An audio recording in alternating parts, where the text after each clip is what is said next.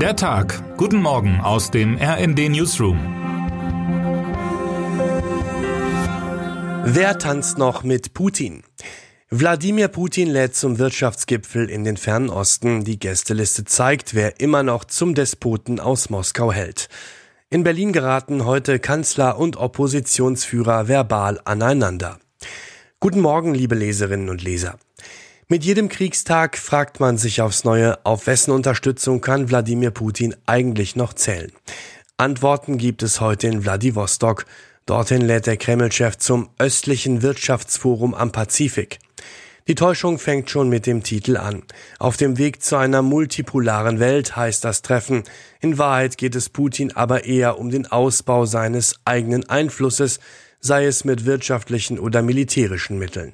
Interessant ist die Gästeliste. Putin soll heute unter anderem Myanmars Militärchef und den armenischen Ministerpräsidenten treffen.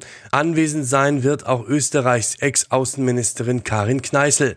Wir erinnern uns, sie ließ sich auf ihrer Hochzeit von Putin persönlich über das Tanzparkett führen. Zeitgleich versuchen Russland und China mit einem gemeinsamen Militärmanöver im Osten Russlands Einigkeit und Stärke zu zeigen. Putin sind die Tanzpartner noch längst nicht ausgegangen, und so wird es auch Leute geben, die seine Lügen glauben werden, die er heute verbreiten wird. In seiner Rede wird er den Stand seiner militärischen Spezialoperation in nicht allzu düsteren Tönen beschreiben. Dabei gibt es nach wie vor täglich Nachrichten, die nichts Gutes erahnen lassen für die russischen Angreifer. Eine Auswahl.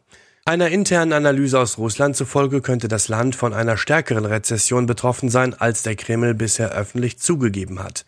Offenbar gibt es Warnungen eines wirtschaftlichen Rückgangs um bis zu 11,9 Prozent. Zudem drohen dem Land wohl Probleme bei der Energieversorgung und ein Brain Drain heißt es weiter.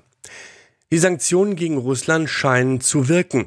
Gerade beim Nachschub mit Waffen hat das Land offenbar große Probleme, wie neueste US-Informationen vermuten lassen.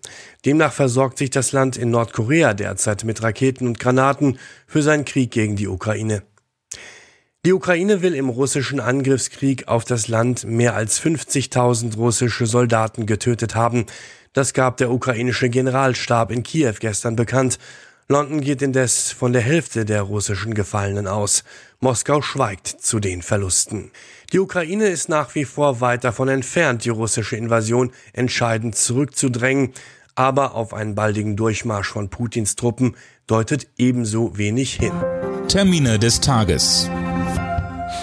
9 Uhr. Die Haushaltswoche im Bundestag geht weiter. Außer Bundeskanzler Olaf Scholz wird der CDU-Chef Friedrich Merz das Wort ergreifen.